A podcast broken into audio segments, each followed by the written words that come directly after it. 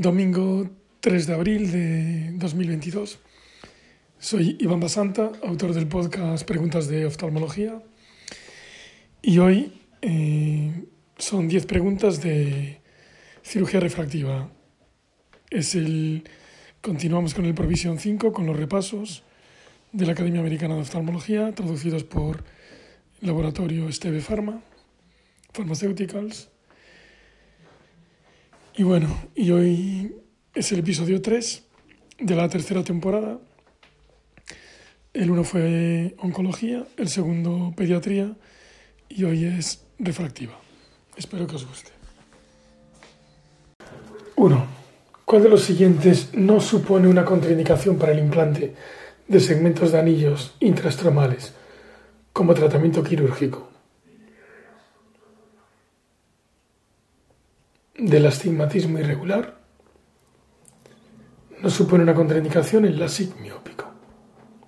Sí que sería contraindicación lupus, lactancia o erosión corneal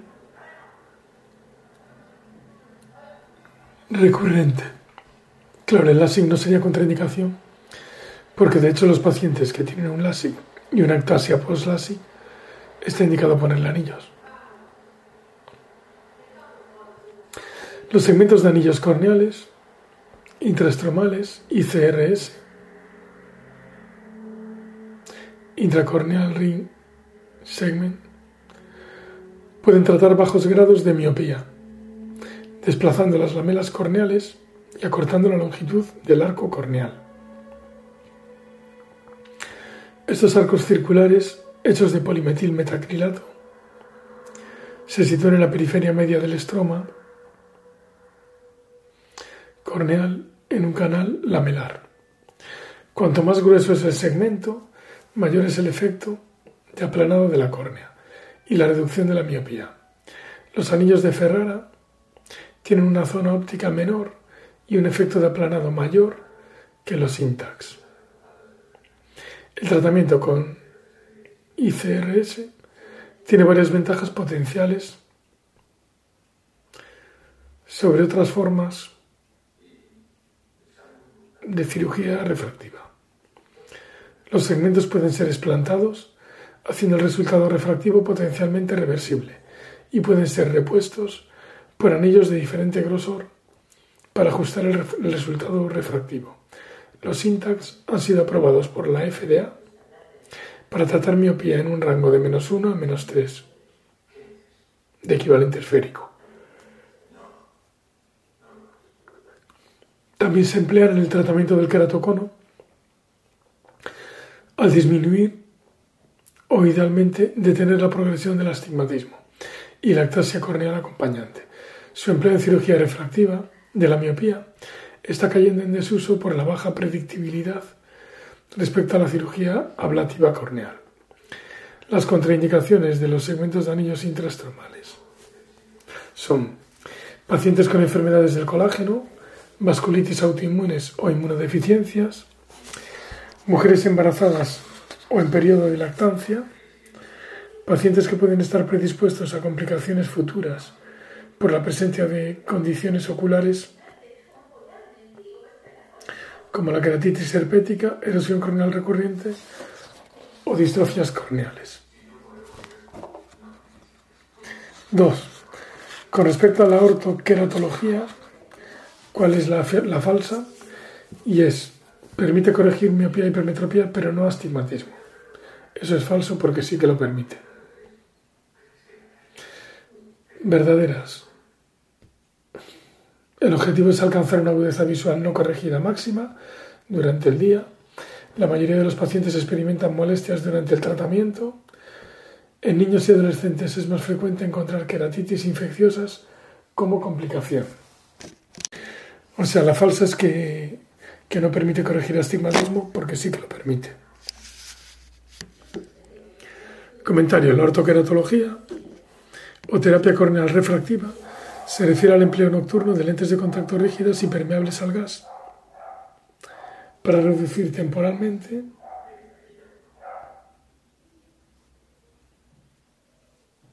la miopía. El objetivo de este método no quirúrgico es alcanzar una agudeza visual no corregida funcional durante el día. La lente de contacto se diseña a medida para aplanar, aplanar la curvatura corneal. El aplanado temporal de la córnea resulta de la presión sobre la cara epitelial de la córnea. La aprobación en 2002 por la FDA del empleo de lentes de contacto rígidas para ortoqueratología nocturna se produjo para la reducción temporal de miopía sin causas subyacentes entre menos 0,5 y menos 6 de esfera, con hasta 1,75 de astigmatismo. Por eso es falsa, que no lo corrige.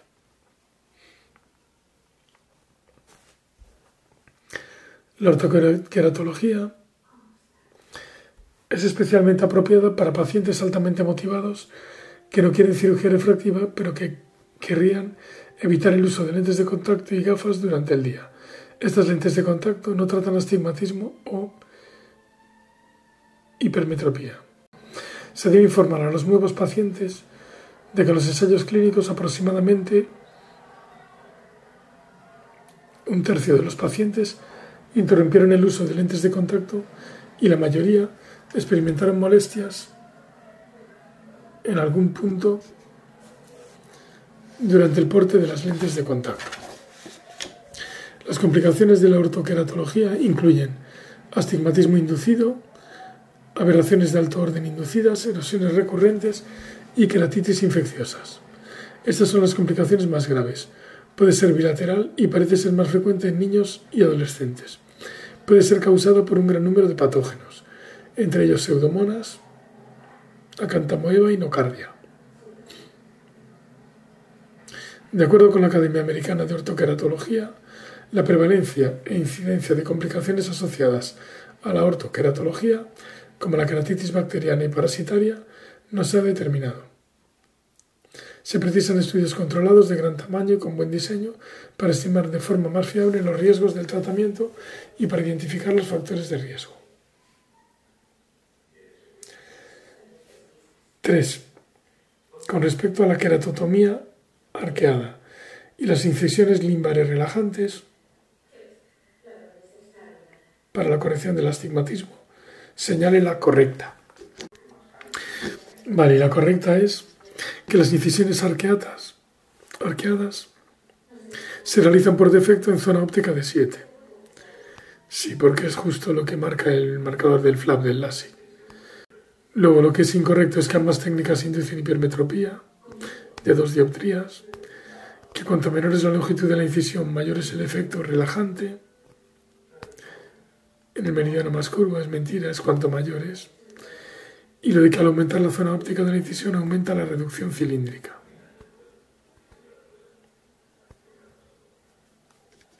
Y creo que no tiene más efecto cuanto menos zona óptica. Bueno, total, la correcta es las incisiones arqueadas se realizan por defecto con zona óptica de 7. Comentario.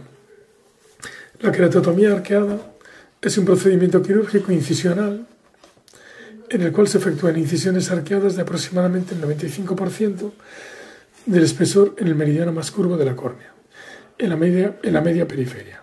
Se llevan a cabo en una zona óptica de 7 milímetros. Las incisiones limbares relajantes se realizan a aproximadamente 600 micras de espesor o 50 micras menos que la media paquimétrica limbar menor y se sitúan justo anteriores al limbo. La keratotomía arqueada difiere de las incisiones limbares relajantes en su localización en la media periferia y su mayor profundidad. Debido al encurvamiento, encorvamiento por aquí, concomitante del meridiano ortogonal, el coupling, acoplamiento, la queratotomía arqueada y las incisiones limbares relajantes corrigen el astigmatismo sin inducir un aumento sustancial de la hipermetropía en el equivalente esférico de la refracción posoperatoria. Las incisiones limbares relajantes alcanzan un efecto aumentado mediante el incremento de la longitud de la incisión. Para la queratotomía arqueada, la corrección cilíndrica puede aumentar incrementando la longitud o la profundidad de la incisión, usando múltiples incisiones o reduciendo la zona óptica. Cuanto más larga y más profunda es la incisión y menor es la zona óptica, mayor es la corrección del astigmatismo. O sea, cuanto más larga y profunda es la incisión y a menor zona óptica, mayor es la corrección. 4. Con respecto a las queratotomías radiales, señala la afirmación falsa. O sea, verdadera, provocaron la invención del láser Zimmer. Verdadera, a los 10 años el 85% de los pacientes tiene una agudeza visual sin corrección mejor o igual a 0,5. Verdadera, las incisiones extendidas al limbo provocan mayor hipermetropía a medio y largo plazo. Y la falsa, cuanto más joven es el paciente, mayor es la reducción de la miopía. Y es mentira, es cuanto más viejo es el paciente, mayor reduce. Claro, debe ser porque los jóvenes son más elásticos, las córneas. Hace menos efecto.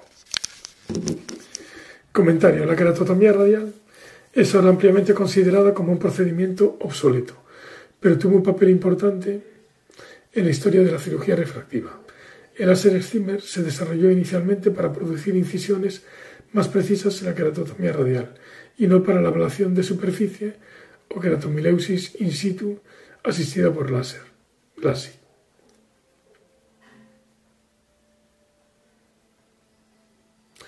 Claro, láser, láser asiste in situ queratomileusis, para lo cual se emplea ahora láser de Zimmer. La queratotomía radial difiere de la ablación de superficie y del LASIK en que no implica la retirada de tejido de la córnea central. Más bien, existe una redistribución del poder de la córnea desde el centro hacia la periferia. Para evaluar la seguridad y la eficacia de la keratotomía radial, el estudio PERC, Prospective Evaluation of Radial Keratotomía, se realizó entre 1982 y 83 para pacientes con miopías de 2 a menos 8,75 con una media de menos 3,8. La única variable quirúrgica fue el diámetro de la zona central clara, de 3, 3,5 o 4 milímetros, basado en el nivel preoperatorio de miopía. Más tarde se descubrió que cuanto mayor, o sea, más viejo era el paciente, mayor efecto conseguía la misma técnica quirúrgica. Aquí está la pregunta. En el estudio PERC se usaron ocho incisiones radiales en todos los pacientes. Si se requería una repetición de la cirugía, se realizaron otras ocho incisiones adicionales. Diez años después del procedimiento, el 53% de los 435 pacientes del estudio tenía una agudeza visual de lejos sin corrección de 20-20 o mejor, y el 85% tenía 20-40 o mejor. Vale, 20-20 es 100%, 20-40 es 50%. De los pacientes que tuvieron cirugía bilateral, solo el 30% informó del uso de gafas o lentes de contacto para la refracción de lejos a los 10 años. Las complicaciones relacionadas con el procedimiento incluyeron la pérdida de agudeza visual de lejos con corrección en un 3%, queratitis bacteriana diferida, cicatrización corneal, astigmatismo irregular y erosiones epiteliales. El hallazgo más importante en el estudio a 10 años PERC fue la inestabilidad mantenida a largo plazo del proceso. Un aumento de la hipermetropía de una dioptría o más se encontró en un 43% de los ojos entre los 6 meses y los 10 años tras la intervención. Hubo una asociación entre la longitud de la incisión y el aumento del poder hipermetrópico, particularmente si las incisiones se extendían hacia el limbo. 5. Con respecto a la estrategia de monovisión, en cirugía refractiva señale la falsa. Y la falsa es que el objetivo refractivo del ojo dominante es menos 0,5 a menos 1. Y no, claro, es el ojo no dominante, el que hay que dejar menos 0,5 o menos 1. Luego, verdaderas, el paciente ideal debe mantener una visión cercana aceptable. Es deseable realizar pruebas con lentes de contacto previas a la cirugía. Con el paso del tiempo se pierde el poder acomodativo en ambos ojos, claro. Pero bueno, la que es falsa es que el objetivo refractivo del ojo dominante es 0,5 a 1 de miopía, porque es el no dominante. Comentario. Actualmente la monovisión es la técnica usada con mayor frecuencia, bueno, para modificar la presbicia en, individuos fáquicos. Vale, fáquicos. En esta técnica, el poder refractivo de un ojo se ajusta para mejorar la visión cercana. La monovisión puede conseguirse con lentes de contacto, LASIK, ablación de superficie, queratoplastia conductiva o cirugía de cristalino. El proceso implica la infracorrección de un paciente miope, la sobrecorrección de un paciente hipermétrope o inducir una miopía leve en un individuo hemétrope.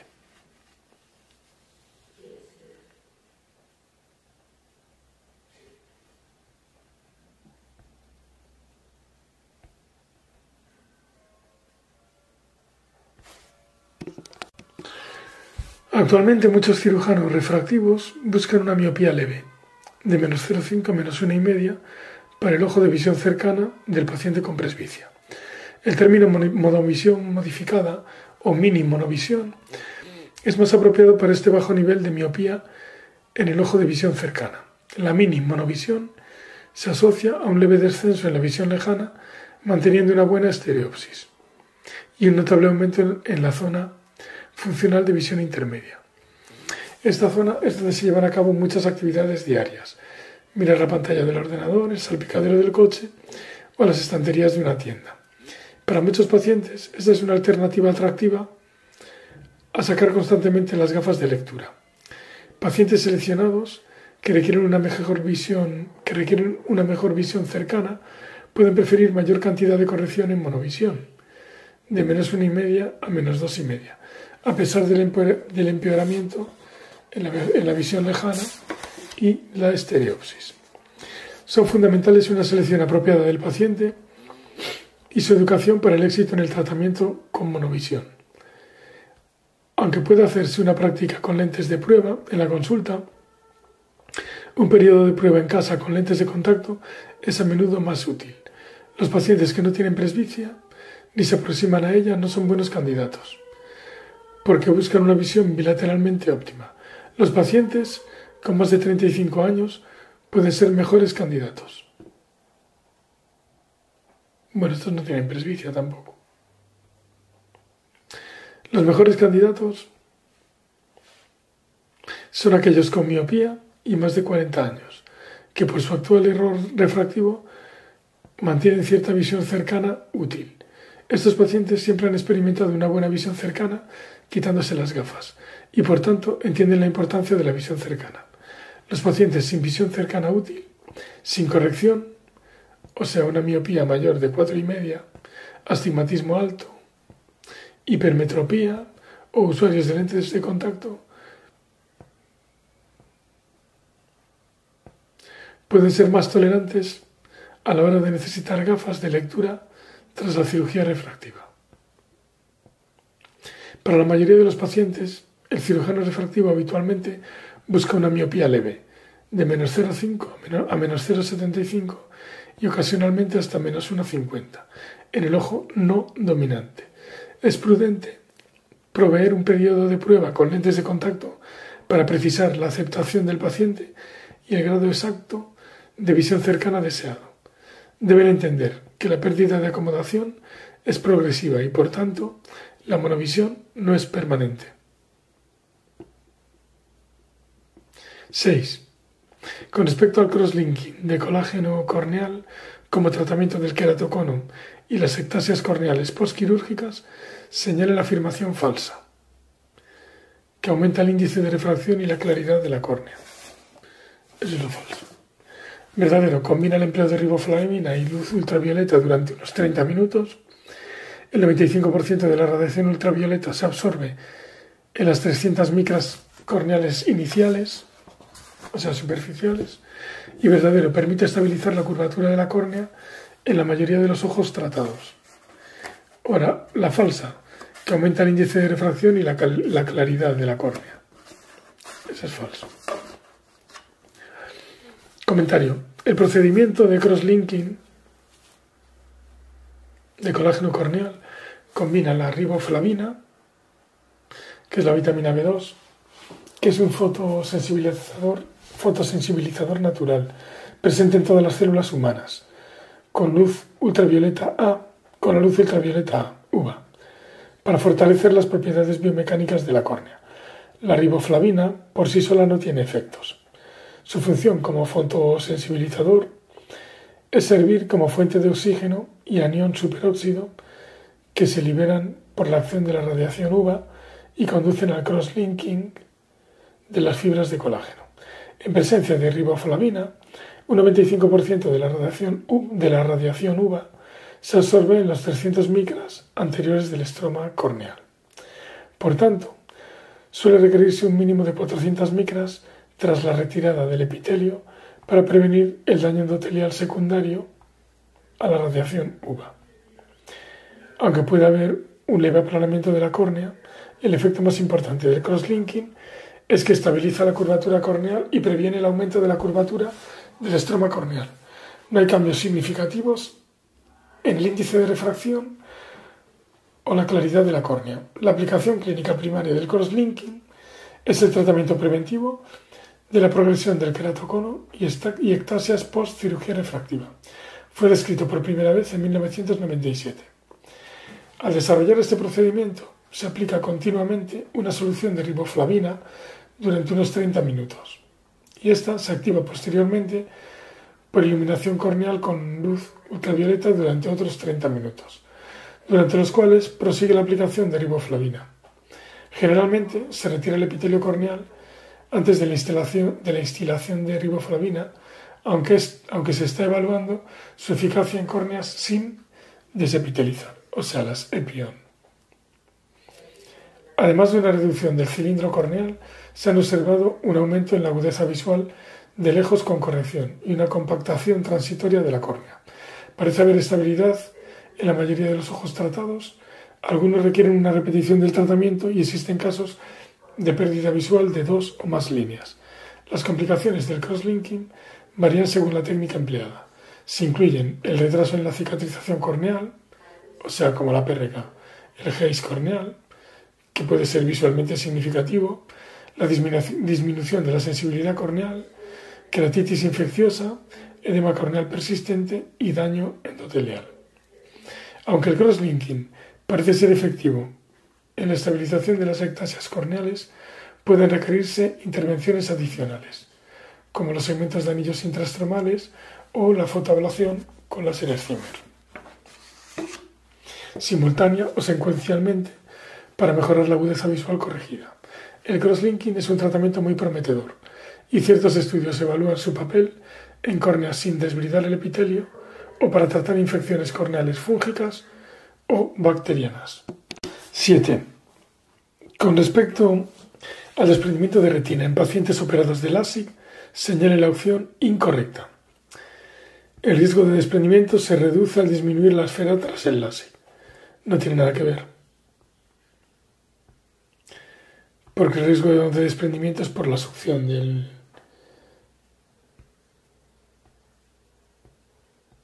del anillo del, del Hansato, de la máquina de vacío. O sea que esa es incorrecta. El riesgo de desprendimiento se reduce al disminuir la esfera. Mentira. Perdón, la cirugía vitreoretiniana puede causar dehiscencias y estrías en el colgajo del láser. Pues sí, por los cambios de presión. El riesgo de complicaciones relacionadas con el flap aumenta si se desbrida el epitelio durante la cirugía vitreoretiniana. Lógicamente, si quitas el epitelio y es muy fino, te puedes llevar la interfase.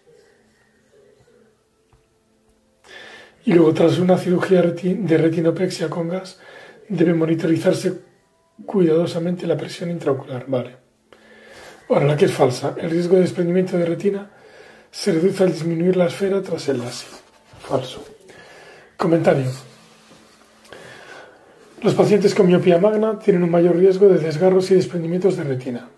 En todos los pacientes con miopía alta debe hacerse un examen detallado y minucioso del fondo de ojo, incluyendo indentación escleral, si se indica, y deben ser remitidos a un especialista en retina si tienen patología retiniana predisponente. En varias series se ha documentado que entre un 1% y un 1,5% de los pacientes sometidos a cirugía tipo LASIK presentaban patologías predisponentes en el segmento posterior del globo ocular. Incluso si los ojos de los pacientes con miopía magna consiguen la hemetropía tras cirugía refractiva, Hay que informar a estos pacientes de que sus ojos mantienen un riesgo elevado de desprendimiento de retina. Por esta razón, el cirujano de vitreoretina debe preguntar sobre antecedentes de cirugía refractiva. Los ojos sometidos a cirugía de, reparación de desprendimiento de, retina tras LASIK son propensos a sufrir problemas con el colgajo, incluyendo su dehiscencia, microestrías y macroestrías. Puede ser útil para el cirujano marcar los límites del colgajo antes de la cirugía para ayudar en su reposición en caso de que se desplace. El riesgo de problemas en el colgajo aumenta de manera espectacular si el epitelio se desbrida durante la cirugía vitrio-retiniana. Si ocurre una dehiscencia, el colgajo debe ser repuesto cuidadosamente tras irrigar la interfase. Puede colocarse una lente de contacto blanda al final del procedimiento. Posoperatoriamente, el paciente debe ser seguido de cerca buscando signos de problemas con el colgajo, como el crecimiento epitelial y la keratitis lamelar difusa, especialmente si había un defecto epitelial en el colgajo. Tras la cirugía de reposición retiniana, debe monitorizarse la presión intraocular, especialmente cuando se aplica una burbuja de gas intraocular, teniendo en mente que las medidas del apío pueden ser falsamente bajas por el, por el adelgazamiento corneal. Adicionalmente, la apío elevada puede causar un cuadro similar a la keratitis lamelar difusa o incluso un flujo entre el colgajo y el estroma, resultante en su medida en una medida extremadamente baja del apío. No, no es que aumente, no cambia. No se reduce o disminuye la esfera tras el LASIK, ni aumenta. Tiene igual. El que es miope tiene riesgo igual. No cambia al, disminuir la esfera, o sea, al ser operado por LASIK. Aquí lo que dice es que, es como que disminuye porque se ha operado con LASIK y entonces tiene menos esfera. Pero no, sigue teniendo el mismo riesgo. Vale, 8. Con respecto al glaucoma en pacientes sometidos a cirugía refractiva corneal, señale la incorrecta. Entonces, correcta, se asume que la tonometría de Goldman infraestima en 0,63 milímetros por dioptría corregida. Correcta, los corticoides tópicos suponen un factor de riesgo para su desarrollo. Correcta, en el posoperatorio a largo plazo conviene orientar las decisiones por las perimetrías más que por la tonometría, o sea que no es fiable, y la que es incorrecta. Dispositivos como el tonopen o el neumotonómetro ofrecen una mayor infraestimación de la presión intraocular. Y es mentira, porque es una menor infraestimación. O sea, todos lo infraestiman porque en realidad creen que tienen menos tensión de la que tiene, porque es más blandita la córnea, pero el tonopen y el neumotonómetro son más exactos. Entonces ofrecen una mayor, una menor infraestimación. Los demás tienen una mayor infraestimación. Bien. Comentario. La fuerza requerida para la planación con el tonómetro de Goldman es proporcional al grosor corneal. Como resultado, un ojo que tiene la córnea central fina puede tener una presión intraocular, pío, artefactadamente baja medida por, el, por tonometría de Goldman. Los pacientes con glaucoma de tensión normal tienen córneas significativamente más finas. Cuando se emplea un factor de corrección basado en el grosor corneal, más del 30% de los pacientes glaucomatosos tienen la pío anormalmente alta. El factor de corrección precisado parece menor en las medidas tomadas por el tonopen y el neumotonómetro. Para las medidas de Pío, con Goldman tras la sigmiópica y ablación de superficie ocurre una reducción de la Pío que es un artefacto por la reducción diatrógena del grosor corneal. Tras la cirugía refractiva con láser, la reducción media de la medida de la Pío es de 0,6 milímetros por cada dioptría corregida. O sea, un paciente operado de 3 dioptrías se mediría un milímetro y medio menos. O sea, en realidad, en vez de 17 y medio tendría 19. Pero parece que tiene menos porque es más blandita la córnea. Los corticoides tópicos usados tras la cirugía refractiva suponen un riesgo grave de elevación de la piel inducida por medicamentos, particularmente porque no puede obtenerse una medida precisa de la presión intraocular. A los tres meses del procedimiento, hasta un 15% de los pacientes con ablación de superficie pueden tener un apío mayor de 22 milímetros. Si la elevación del apío no se reconoce temprano, puede haber daño del nervio óptico y pérdida de campo visual. Si se van a emplear los corticoides tópicos por un periodo prolongado tras la cirugía, es esencial evaluar periódicamente el disco óptico. Las imágenes del nervio óptico y la capa de fibras nerviosas pueden facilitar la evaluación. El examen del campo visual periódico puede ser más efectivo que la medida del apío para identificar a los pacientes con alto riesgo de glaucoma.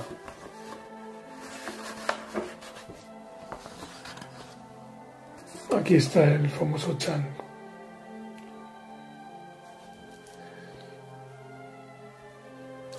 Vale, 9.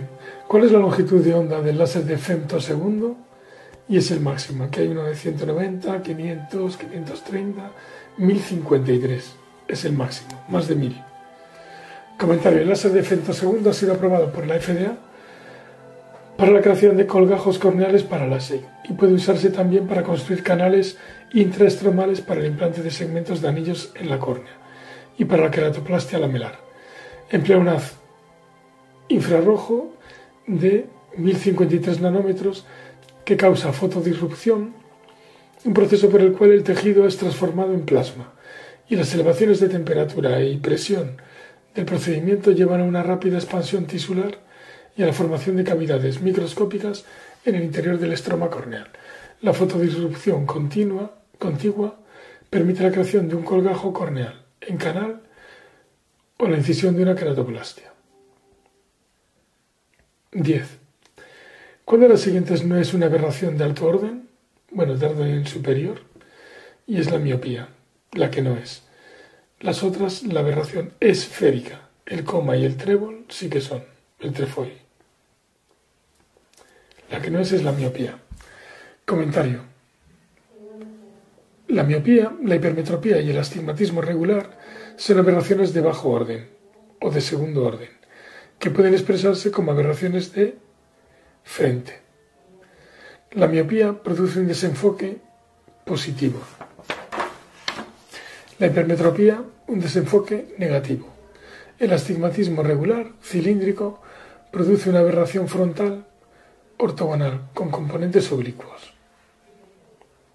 Otras aberraciones de orden bajo son visualmente insignificantes, como los prismas verticales y horizontales y los pistones, aberraciones de orden cero. Las aberraciones de alto orden, de orden elevado, aumentan con la edad, aunque el efecto clínico parece equilibrarse por la miosis inducida también por la edad. Aunque las aberraciones de orden bajo disminuyen con la corrección del láser, las de orden elevado, particularmente la aberración esférica y el coma, pueden aumentar tras la ablación de superficie convencional o LASIK para miopía. Este aumento se relaciona con el grado de miopía preoperatoria. O sea, más miopía preoperatoria, más puede aumentar las aberraciones de alto orden la esférica y el coma. Por eso son las que se fija uno siempre. Cuando los rayos de luz periféricos impactan en el cristalino o la córnea, se enfocan más anteriormente a los rayos centrales. Este efecto se conoce como aberración esférica. Desde el punto de vista clínico, este fenómeno es responsable de la miopía nocturna. Vale, cuando los rayos de luz periféricos impactan en el cristalino o la córnea, se enfocan más anteriormente que los rayos centrales, claro, porque es más curvo. O sea, los centrales hacen foco en mácula y los periféricos hacen foco por delante de la mácula. O sea, es una miopización provocada en momentos de midriasis. Este efecto se conoce, como aberración esférica, porque es esférica. La esfera de la miopía, el cilindro del astigmatismo. Desde el punto de vista clínico, este fenómeno es el responsable de la miopía nocturna y aumenta clásicamente con el láser miópico y la ablación de superficie. Se traduce en halos alrededor de las imágenes puntiformes. Pero bueno, el que tiene esta aberración esférica ya la tiene antes de operarse. es la aberración esférica de alto orden más significativa. Y puede aumentar la profundidad de foco, pero disminuye la sensibilidad al contraste. Vale, o sea, esto es lo del foco extendido de, los, de las lentes EDOF. Se basarán en esto. Aumenta la profundidad de foco, te hace un poquito miope y ves mejor, pero disminuye la sensibilidad al contraste. Con el coma, los rayos de un borde de la pupila se enfocan antes que los rayos del, borde de la pupila opuesta. La imagen resultante recuerda a un cometa, con componentes verticales y horizontales. Los rayos de luz que entran en el ojo no se enfocan en un plano. Más bien, un borde del haz entrante se enfoca por delante o detrás del borde opuesto del haz. La imagen que resulta es un sistema de un sistema óptico con coma parece estar como corrida. El coma es frecuente en pacientes con injertos corneales descentrados, queratocono o ablaciones, o ablaciones láser descentradas. El trifol, el trébol, puede ocurrir tras cirugía refractiva y produce menor degradación en la calidad de la imagen. Fin, provisión 5. Test 4. Onco refractiva